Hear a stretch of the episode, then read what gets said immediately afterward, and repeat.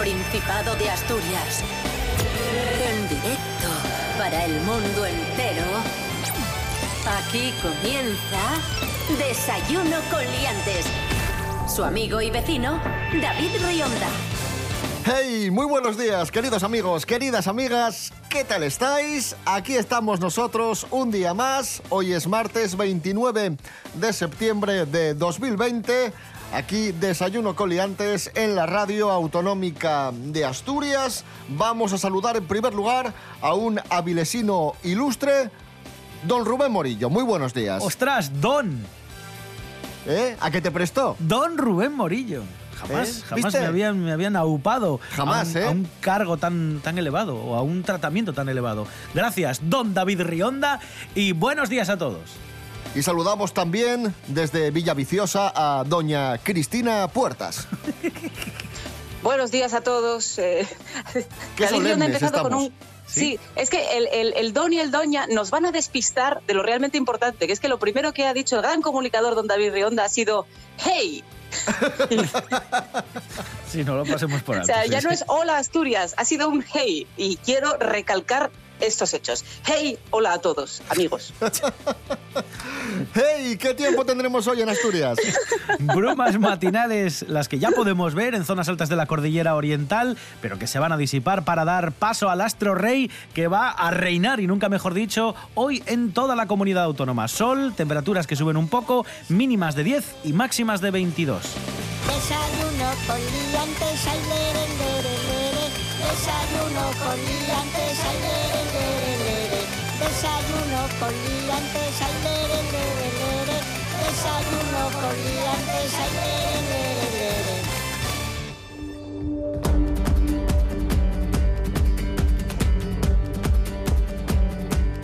Y empezamos hablando con nuestra querida amiga, la actriz Cris Puertas, de una de sus pasiones, que es su trabajo, el teatro. Y es que Cris Puertas está de enhorabuena y el teatro asturiano está de enhorabuena porque Cris ha puesto en marcha su propia compañía de teatro. Cuéntanos, Cris Puertas. Efectivamente, he madurado, pardiez, o algo parecido. sí, sí, soy la, soy la flamante fundadora del Teatro a las Puertas y, y vamos a empezar a hacer producciones propias ya mismo. Ya os voy a ir contando novedades y cosas, así que por favor, estad atentos en redes. Tenemos página de Facebook, de Instagram, de Twitter, Grinder, Tinder, todo lo que queráis. Y, y ahí estaremos. Estoy muy contenta, la verdad. Tenía muchas ganas de hacer esto. Ha tenido que venir una pandemia para lanzarme definitivamente. Esa sabe más letra que Lepe, Lepijo y su hijo. En fin, continuamos, amigos, amigas, vamos con la actualidad de Asturias. Venga. Miles de estudiantes han vuelto a las aulas en los institutos de Asturias. Recordad que la semana pasada los estudiantes de primaria volvieron al cole y esta semana han sido los estudiantes de secundaria los que han regresado a las clases. En total, 54.000 estudiantes de secundaria, bachillerato y formación profesional. El Principado se ha adaptado a la situación COVID, ha creado 164 aulas COVID, ha reforzado la digitalización con la compra de cámaras web, ordenadores y monitores táctiles, aunque en la mitad de los centros no se podrá dar clase online. Bueno, vuelta al cole, vuelta al cole no, perdón, al instituto, vuelta a las aulas de, de secundaria. Cris Puertas, qué recuerdos, ¿eh? Sí, maravilloso. Yo soy, creo que soy una de las últimas personas eh, que dejó de tener, ¿os acordáis que en el cole y en los primeros años del instituto es como lo de decorar la carpeta muchísimo? Vale, pues yo eso lo mantuve, yo creo que hasta cuarto de universidad. O sea, eso- Y básicamente ese fue todo mi nivel de madurez, lo demás sigo igual. No, no he evolucionado nada, mm, ya no bebo calimocho porque nadie debería hacerlo nunca. eh, y poco más.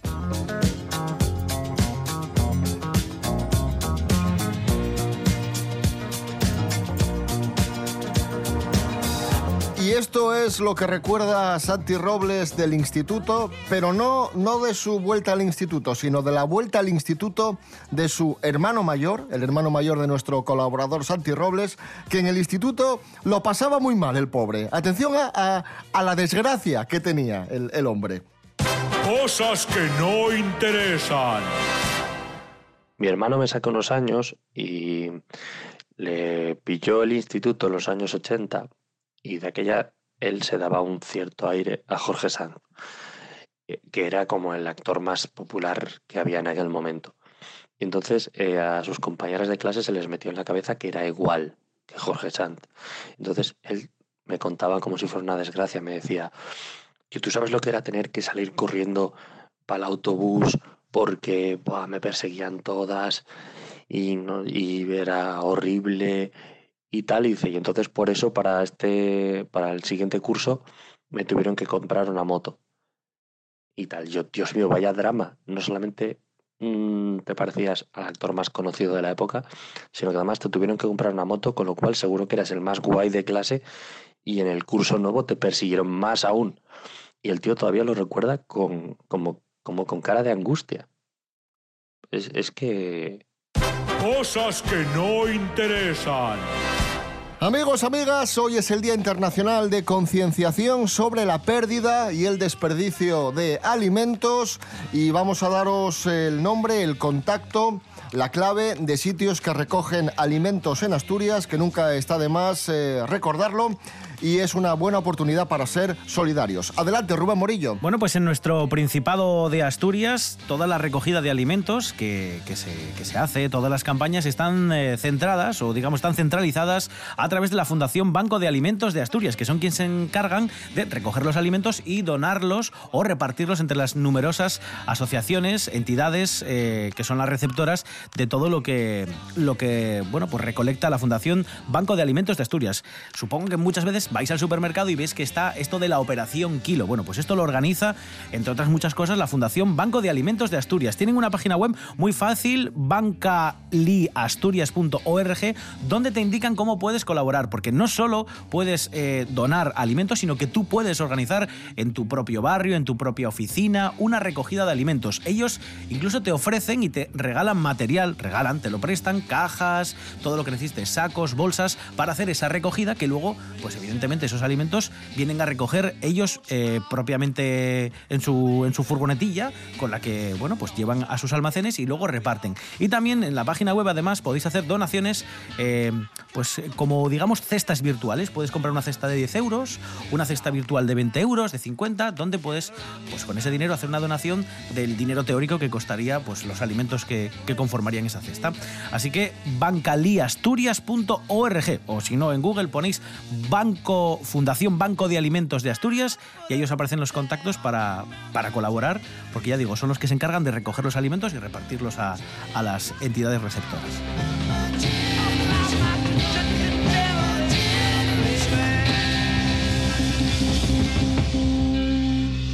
Y ahora vamos a escuchar lo último de la Vilesino Juli junto a Shalom y Claudia Gascogne que me recuerda al futbolista, ¿eh? Gascogne, pero... Yo de fútbol ya sabes que no... no un futbolista idea. mítico Otra de los años referencia 90. al fútbol por parte de David que no entendemos. Media tinta, música asturiana, aquí en Desayuno con Liantes. Y es tan triste olvidar lo que fuiste, separarse y rendirse. Fue la opción que me diste, joder, es tan triste olvidar lo que fuiste, que ya nada yo creo, no ya nada yo quiero. Solo que este es el fin, mejorar y decir que estoy mejor sin ti. Estábamos cerca de aquella canción escrita para los dos. Pero en un segundo la tinta se derramó. Me inundaron los problemas, tú fuiste a la guerra contra mi corazón. Complicándose hasta perder el control. Y no sé qué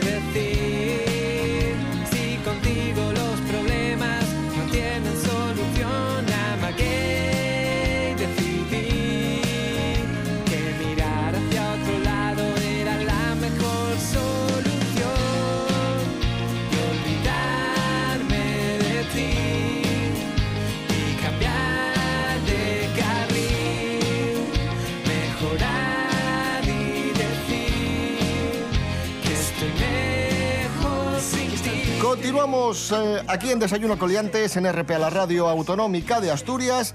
Tenemos el resultado de una investigación de la Universidad de Pensilvania que revela lo siguiente. Con mascarilla parecemos más guapos. Date. Si dijimos que se iba a quedar Sí, la mascarilla sí. y va a ser verdad, ¿eh? La vamos, la vamos a perpetuar, vamos, yo creo que la vamos a seguir llevando cuando, Os, cuando oye- os resumo muy rápido. Eh, es por un par de cuestiones. A ver. La primera, porque el cerebro, cuando no ve una parte del rostro, él mismo la... La imagina. La imagina, la completa, podríamos decir. Ostras. Y porque, como sabéis, eh, la belleza está asociada a la simetría. Y cuando tapamos Ah. media cara, pues el cerebro se imagina que la, la otra media cara pues es eh, simétrica, ¿no? Con, con el resto de lo que, de lo que ves. Qué curioso. Qué curioso. Pues yo en las fotos sigo, eh, con- en las fotos con mascarilla, sigo mm, tapando papada. Pongo la cara para abajo para que no se, y, y meto carrillos un poco para que no se me marque. Pero, así os lo digo. Hombre, Pues nada, y si, pon- y si ponemos un, un pasamontañas, más guapos todavía. Claro, claro, que ponemos la mascarilla, y las gafas de sol y un sombrero, como, como este verano que yo había, había bolos que parecía que estaba haciéndolos para el hombre invisible, ¿sabes? Cuando eran al aire libre. pues ya, guapísimos, Hombre, también, hay guapísimos. también hay mascarillas y mascarillas. Hay mascarillas que ayudan a que el cerebro se imagine el resto de la cara y la pueda completar de forma efectiva y, y óptima para, bueno, pues para que piense que esa persona es más guapa. Pero hay gente que lleva cada mascarilla que, que por mucho que se imagine el cerebro es un desastre, es un despropósito. Las hay con de terror, que llevan como la mandíbula destrozada. Eh, Pero por favor, o sea, eh, ¿en qué momento crees que eso va a agradar a la gente? Que no, no sé, no sé. Hay cosas muy raras, cosas muy raras. Y hablando de mascarillas, vamos con una de las noticias más divertidas de la semana. Esto ha sucedido en Valencia.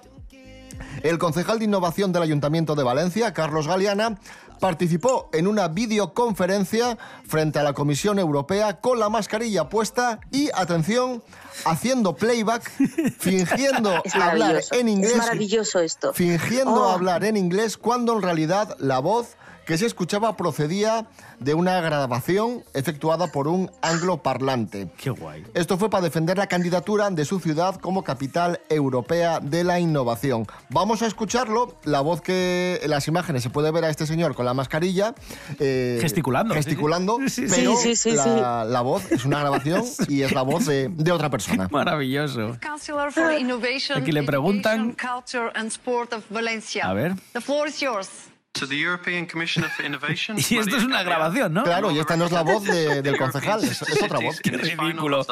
Y el concejal pues hace que mira el papel, mueve las manos, como que está hablando. Qué maravilla. No, no, si está ensayado. Está, o sea, lo escuchó muchas veces porque lo Sí. ensayó. Sí, sí. We are very grateful and happy to be here today with all of you. Bueno, nada. No, el chaval que habla inglés Es que muy encima- bien, pero claro, es que es absurdo Claro. seguir escuchándolo porque no es él. Claro. Pero, pero es que además lo más grave yo creo que es la, la absoluto, o sea, le, le ha perdido la ambición. Le ha perdido la ambición, porque tú pones, o sea, nadie en España habla inglés así de bien. O sea, a no ser que sea un señor. Claro, es que cogiste, cogiste un señor que, que es, eh, que, que es de, de- de Bristol, ¿sabes? O sea, Claro. por favor, pon a alguien. Uno que claro, es que es poco más, demasiado. ¿no? Sí. Uno que cante un poco más.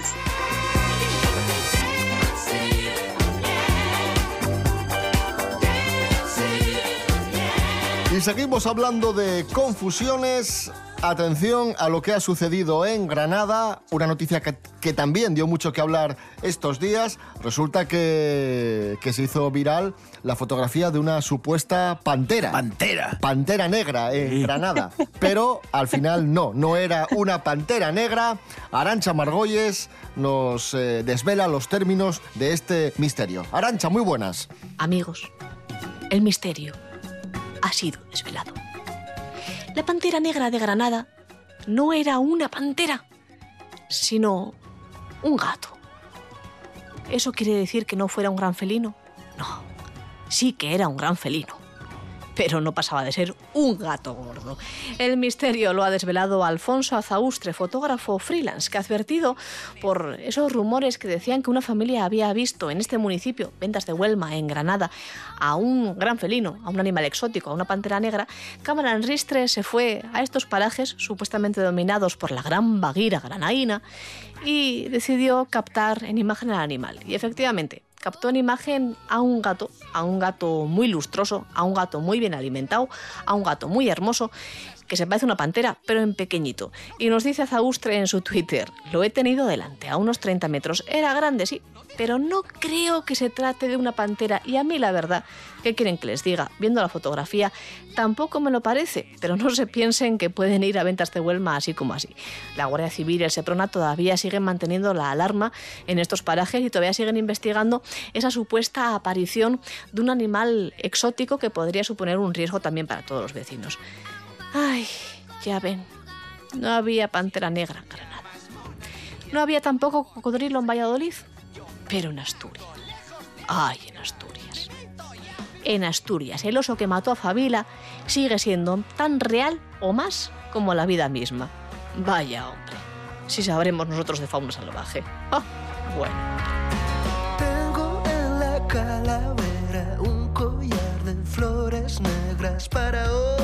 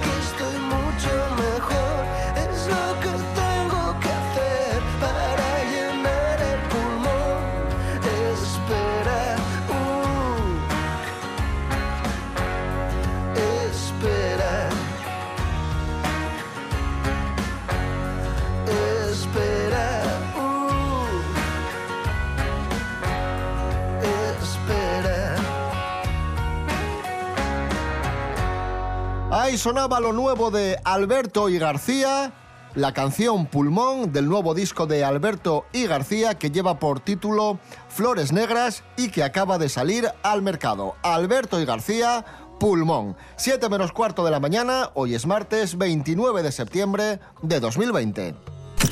Desayuno con liantes.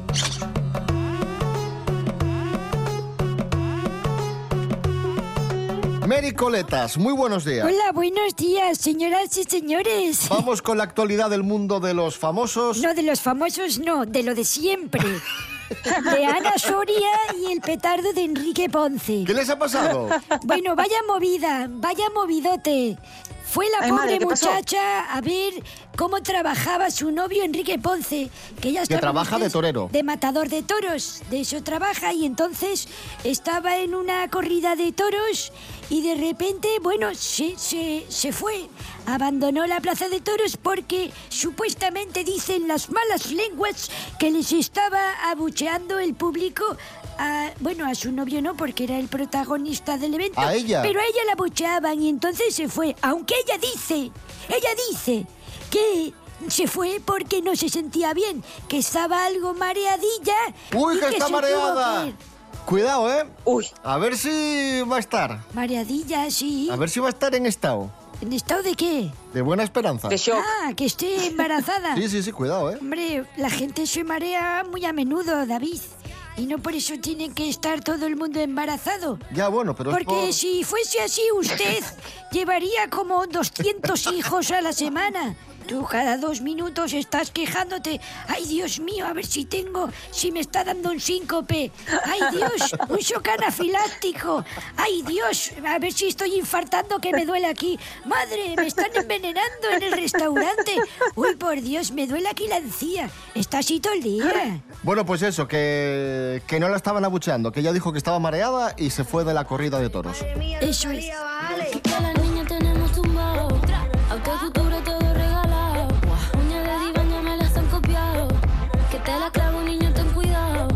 Hablamos ahora de Rosalía. Ahí suena Rosalía, la artista de moda que ha celebrado su 27 cumpleaños y le han regalado sus amigas el qué? Pues una tarta, sí, una tarta, pero no una tarta normal, porque ella misma ha subido a su Instagram un vídeo en el que se veía este pastel, esta tarta, con muchos detalles, pero dice ella, mirad lo que me han regalado mis amigas de Miami. Un pastel de croquetas. Un pastel de croquetas. Era una tarta hecha de croquetas. Uy, qué bueno, con lo que me gustan a mí. Pero decía yo que fusión, como la música de ella. Ah, ¿no? sí, sí. De postre, postre con croquetas, pues como lo que hace que ella que fusiona muchas cosas. No era un muy buen chiste tampoco, no pasa nada, ¿eh? lo, lo- lo- lo- lo- lo podemos obviar. Bueno, mejor que los de Rionda es eso. tampoco, tampoco se venga usted abajo.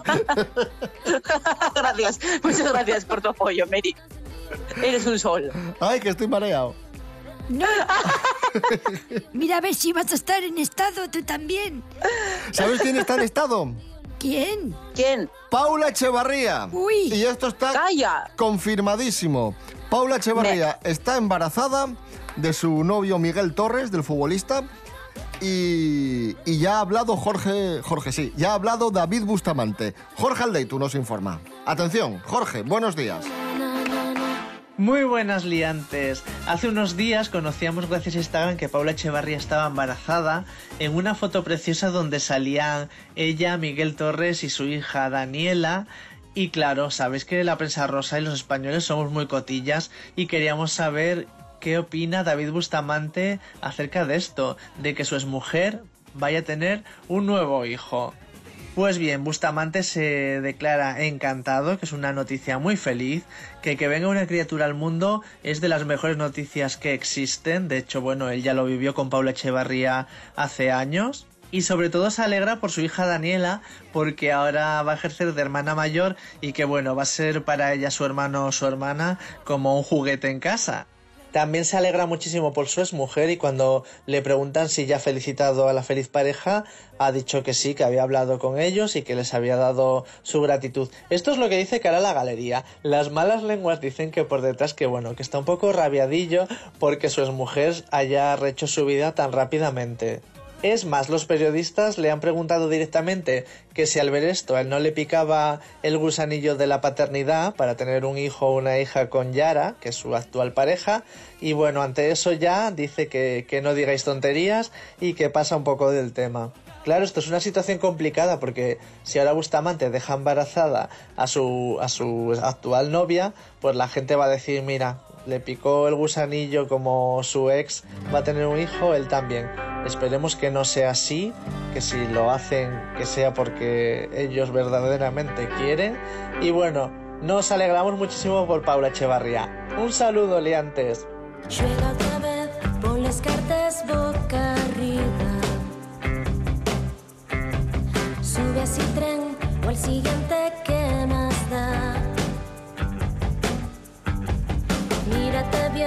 es el punto de partida.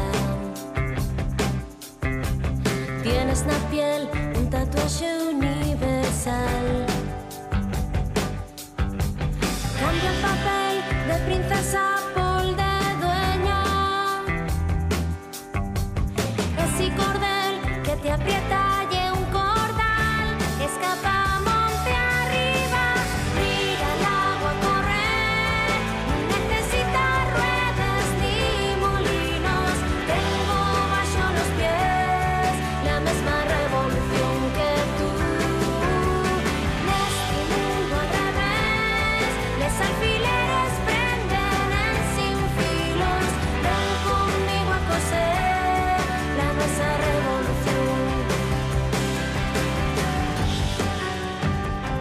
Ahí está esa canción que tanto nos gusta, La misma revolución de Silvia Quesada, nominada a Mejor Cantar en Asturiano de, de este año. La misma revolución. Fantástico. Y a continuación hablamos de cine con Miguel Ángel Muñiz.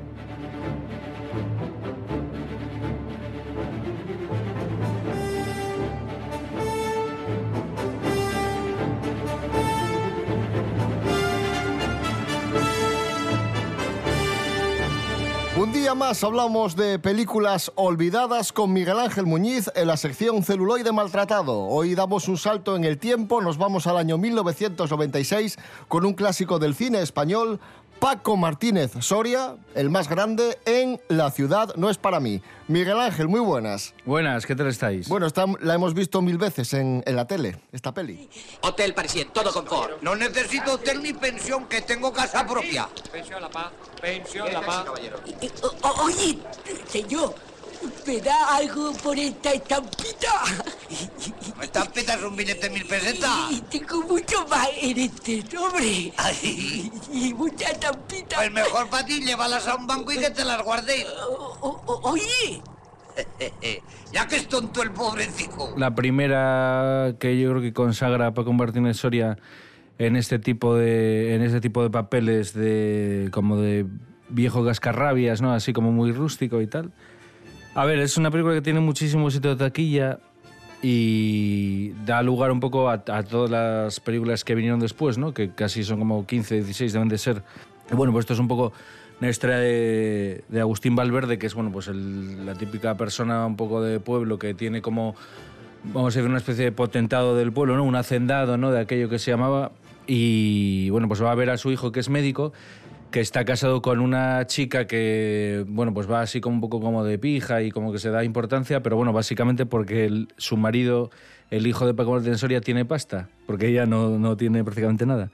Y bueno, es un poco los enredos que hay, ¿no? Gracia Morales, que es como la criada de ellos, que está aliada con... O sea, bueno, es como la novia de, de Alfredo Landa, pero que va a tener un hijo y él no quiere estar con ella o no se atreve a casarse con ella. Y bueno, son como enredos varios, ¿no? Que intenta, Paco Martínez Soria intenta como solucionar, ¿no? Intenta como hacer de una especie de patriarca que va po- como poniendo los puntos sobre las síes, ¿no? Que se suele decir.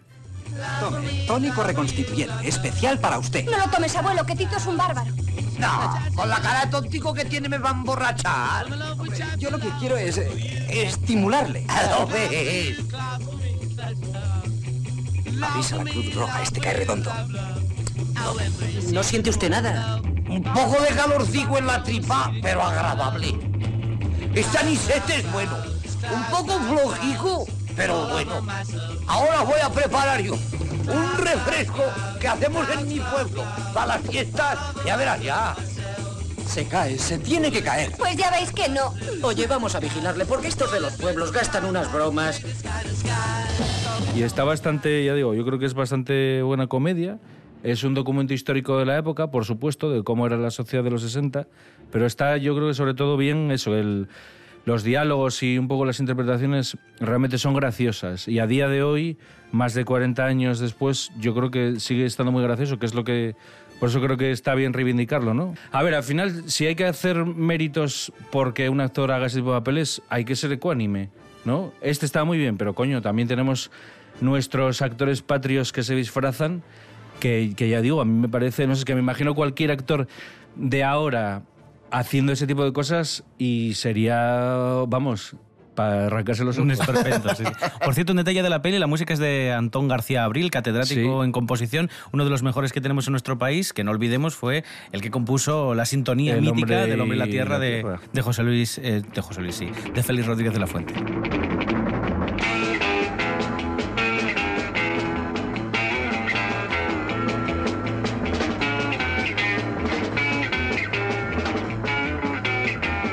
Sí, además hizo muchas de las de Paco Martínez Soria, Antón García Abril.